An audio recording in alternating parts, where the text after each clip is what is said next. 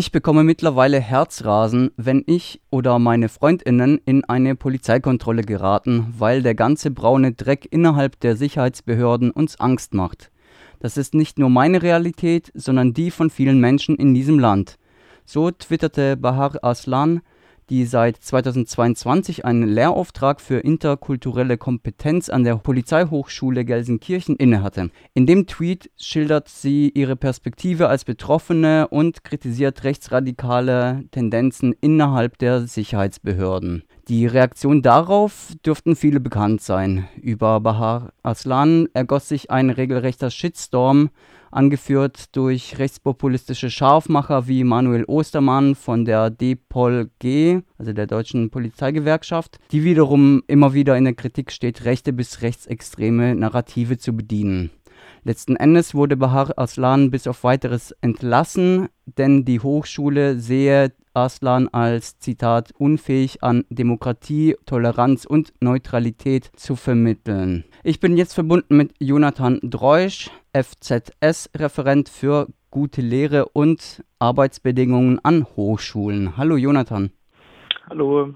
Ihr kritisiert in einer Pressemitteilung die Kündigung Aslans und fordert die Hochschule dazu auf, diese wieder rückgängig zu machen. Doch bevor wir zu den Gründen eurer Kritik kommen, kannst du uns noch mal kurz das Prozedere zusammenfassen, was an einer Hochschule abgelaufen sein muss, die zu einer Kündigung führt, weil es ja auch nicht alle Tage stattfindet, so, so, so ein Vorfall. Ja, also es ist ähm, leider relativ kompliziert, vor allem in dem vorliegenden Fall, weil die Hochschule für Polizei und Verwaltung des Landes Nordrhein-Westfalen nicht auf dem auf der gleichen Rechtsgrundlage basiert wie andere Hochschulen. Also es gibt ein besonderes Gesetz dafür, nicht einfach nur das Landeshochschulgesetz. Grundsätzlich ist es aber so, dass ähm, also Aslan war ja als Lehrbeauftragter angestellt, das heißt also beziehungsweise eigentlich nicht angestellt, sondern ähm, frei für die Hochschule tätig. Ähm, es gibt aber trotzdem gewisse Prozesse, die eingehalten werden müssen. Also gerade im Falle von so einer Kündigung muss der Betroffenen normalerweise Gelegenheit zur Stellungnahme eingeräumt werden. Und das ist im vorliegenden Fall zum Beispiel auch gar nicht passiert. Und Aslan klagt jetzt auch dagegen deshalb. In eurer PM kritisiert ihr den Vorgang als Angriff in die Wissenschafts- bzw. Lehrfreiheit. Gibt es denn ähnliche Vorgänge, wo anscheinend politische Einflussnahme ausschlaggebend für die Kündigung eines Lehrauftrags waren? Ähm, aktuell werden mir da keine vergleichbaren bekannt. Das heißt natürlich nicht, dass es keine gibt, aber grundsätzlich äh, habe ich eher den Eindruck, dass kritische politische Äußerungen beziehungsweise auch aus äh, allen möglichen politischen Richtungen nicht normalerweise zu so einer Reaktion führen. Gerade muss man natürlich sagen, wenn sie eher aus dem rechten Lager kommen. Also es gibt ja regelmäßig auch zum Beispiel an anderen Verwaltungshochschulen Dozierende, die sich irgendwie rassistisch oder zumindest äh, sympathisierend äußern, wo es dann immer sehr komplizierte Prozesse von wegen, ja, wir müssen mal genau gucken, was die da eigentlich gemeint haben, gibt und keine besonderen Konsequenzen gezogen werden. Deshalb halten wir diesen Vorgang auch für so außergewöhnlich. Du hast es jetzt auch schon ein bisschen angerissen, aber nochmal tiefer gefragt. Welche Rolle spielt deiner Meinung nach bei dem Fall, dass Bahar Aslan Bahar Aslan heißt und nicht beispielsweise Gabi Müller?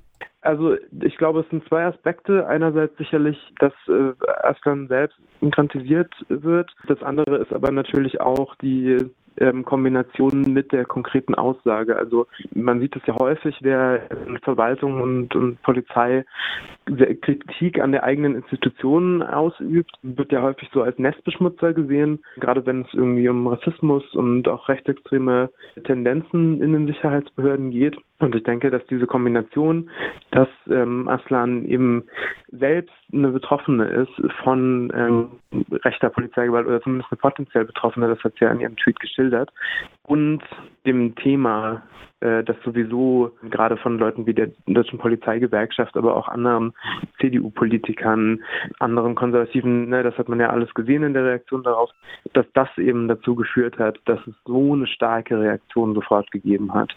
Jetzt fällt dieser Fall in eine Zeit, in der sich Rechte bis Rechtsextreme in Deutschland anscheinend im Aufwind befinden. In Umfragen sprechen sich Mehrheiten der Deutschen für eine geflüchtetenfeindliche Politik aus. Die AfD liegt Umfragen zufolge bei 17 Prozent. Polizei und Staatsanwaltschaft gehen unverhältnismäßig hart gegen Linke vor, wie beispielsweise bei der Kriminalisierung und Vorverurteilung der letzten Generation vergangene Woche. Ist an der Hochschule äh, im Alltag, aber auch in der Hochschulpolitik neben dem Fall um Bahar Aslan davon etwas zu vernehmen? Hat sich etwas geändert in den letzten Monaten? Ähm, das halte ich für schwer zu sagen, weil es ja dann also in der in der Regel doch so ist, dass die Hochschulen äh, eine gewisse Autonomie haben äh, beziehungsweise auch haben sollten. Ich glaube, dass gerade dieser Fall jetzt zeigt, dass gesellschaftliche Verschiebungen da möglicherweise auch an Hochschulen ankommen, weil es eben zeigt, dass hier das ist, haben wir auch in der, in der Pressemitteilung geschrieben, dass die Lehrfreiheit dieser Personen massiv eingeschränkt wird durch eine private Äußerung, die auch ganz sicher keine strafbaren Aussagen enthält. Und also wir glauben, dass man hier sozusagen sehr, sehr vorsichtig sein muss, dass dieser gesamtgesellschaftliche Trend nicht an den Hochschulen ankommt und nicht die Hochschulautonomie, aber vor allem auch die individuelle Wissenschaftsfreiheit der Lehrenden ja, angreift. Habt ihr dann dahingehend weitere Forderungen oder weitergehende Forderungen außer die Wiedereinstellung der geschassten Lehrbeauftragten? Wenn ja, welche wären das? Also ich denke, dass die Hochschule für Polizei und Verwaltung ähm, sicherlich einen internen Prozess braucht, um sich damit auseinanderzusetzen, wie sie eigentlich mit sowas umgeht, also was sie eigentlich für ein Verständnis davon haben, was ihre Lehrenden tun und äh, lassen dürfen und vor allem sagen dürfen und warum sie überhaupt der Meinung sind, dass sie das so stark quasi monitoren müssen. Sie werden sich sicherlich auch damit auseinandersetzen müssen. Das wäre meine Hoffnung. Ich fürchte allerdings, dass das nicht passieren wird. Warum das gerade bei diesem Tweet viert ist, also was der Inhalt damit ist, was die, was die Hochschule selbst mit äh, rechten Strukturen in der Polizei zu tun hat. Also ich will jetzt nicht irgendwie implizieren, dass sozusagen innerhalb der Hochschule irgendwie extrem Rechte rumlaufen.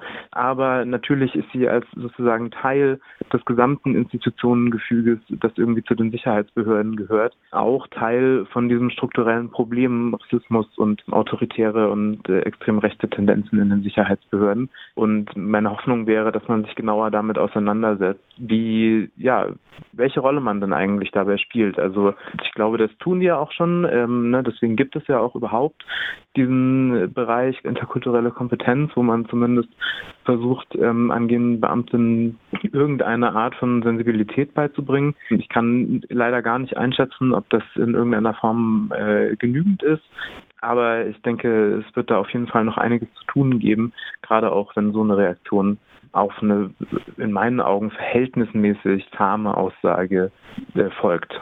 Wie schätzt ihr denn die Chancen ein, dass zumindest die zentrale Forderung erfüllt wird, die Wiedereinstellung bzw. der Rehabilitierung Bahar Aslans, weil aktuell sieht es ja nicht gerade aus, dass die Story eine Wendung erfahren wird. Im Gegenteil, Bahar Aslan muss fürchten, überhaupt noch lernen zu dürfen. Also ich glaube, es kommt da auf verschiedene Sachen an. Äh, einerseits wird sich natürlich zeigen, ob in der Hochschule selbst sich möglicherweise ein Reflexionsprozess einstellt und da nochmal ein bisschen darüber nachgedacht wird. Ich habe da, muss auf jeden Fall zustimmen, auch nicht so richtig hohe Hoffnung, auch wenn man sich die Stellungnahme des Präsidiums zu ihrer Entlassung anschaut. Also da wird ja davon gesprochen, sie hätte das Thema Rechtsextremismus und Sicherheitsbehörden unangemessen in den Fokus gerückt. Das halte ich für vollkommen realitätsfremd. Also hier wird nichts unangemessen in den Fokus gerückt, sondern es geht die ganze Zeit darum, wer sowas sagt, möchte glaube ich, dieses Thema eher unter den Tisch kehren und äh, lieber gar nicht darüber reden. Insofern glaube ich nicht, dass im Präsidium der Hochschule jetzt plötzlich ein absoluter Sinneswandel einhergeht. Aber ich hatte ja vorhin schon gesagt, Baha Aslan klagt gegen ihre Entlassung und da wird sich dann zeigen, ob das einfach auch quasi verwaltungsrechtlich alles mit rechten Dingen zugegangen ist. Die Argumentation ist eben, dass, dass sie nicht angehört wurde, dass es so nicht hätte stattfinden sollen. Und diese Klage führt auch dazu, dass sozusagen dieser Vorgang, dass sie rausgeschmissen wird, erstmal erstmal pausiert ist. Genau, und ich glaube, da wird sich dann zeigen, wie das, wie das ausgeht. Also ich glaube, das, das könnte Erfolg haben. Die andere Frage ist natürlich, ob Aslan persönlich nach diesem ganzen Vorfall überhaupt noch an der Hochschule lernen äh, will. Das kann sie nur selber beantworten. Aber ich glaube, das sollte auch beachtet werden, dass hier eigentlich auch von Seiten der Hochschule massiv ein Vertrauensverhältnis zerstört wurde. Wie geht es jetzt für euch weiter als freier Zusammenschluss von Studierendenschaften und des Landesaster-Treffens NRW? Ja, wir werden die Situation auf jeden Fall weiter verfolgen. Es ist uns natürlich extrem wichtig, ähm, auch nochmal ein bisschen weiter da reinzuschauen, welche politischen Prozesse eigentlich möglicherweise dazu geführt haben, dass so schnell darauf reagiert wurde vom Präsidium. Also gerade auch, weil die Hochschule des öffentlichen der Polizei und der Verwaltung dem Innenministerium NRW äh, untersteht, statt dem Wissenschaftsministerium. Das ist natürlich auch eine besondere Konstellation und uns liegt sehr daran, da zu verfolgen, ob hier die Autonomie der Hochschule möglicherweise durch quasi Druck von außen eingeschränkt wird und aber auch, wie es an solchen Verwaltungshochschulen eben um die Lehrfreiheit der Dozierenden bestellt ist. Wir hatten das ja auch in der Pressemitteilung gesagt, sehr, ein sehr hoher Anteil, fast zwei Drittel der Lehrenden an der Hochschule sind Lehrbeauftragte. Das heißt, sie haben eben alle immer nur so Kurzverträge und sind nicht, nicht fest dort angestellt. Dieser hohe Anteil an Lehrbeauftragten findet sich auch an anderen Hochschulen, also auch an Universitäten und so weiter wieder. Und wir sehen hier natürlich die Bestätigung für das, was wir sozusagen schon länger von diesen Lehraufträgen halten, nämlich dass das eben die nicht nur die persönliche Sicherheit im Sinne von, von Berufssicherheit, aber vor allem einfach die, die Lehrfreiheit der Betroffenen einschränkt. Und deshalb werden wir das genau weiter verfolgen. Ansonsten fürchte ich, dass wir aktuell außer unserer Solidarität kundzutun nicht besonders viel machen können. Genau, das wird sich aber, glaube ich, dann auch noch zeigen, je nachdem, wie das in den nächsten Wochen weiter sich entfaltet. Das sagt Jonathan Dreusch, FZS-Referent für gute Lehre und Arbeitsbedingungen an Hochschulen. Der FZS und das Landesastentreffen NRW hatte eine Kritik an der Entlassung Bahar Aslans durch die Hochschule für Polizei und öffentliche Verwaltung Nordrhein-Westfalen ausgedrückt und sich mit Bahar Aslan solidarisiert. Vielen Dank, Jonathan, für das Gespräch. Sehr gerne.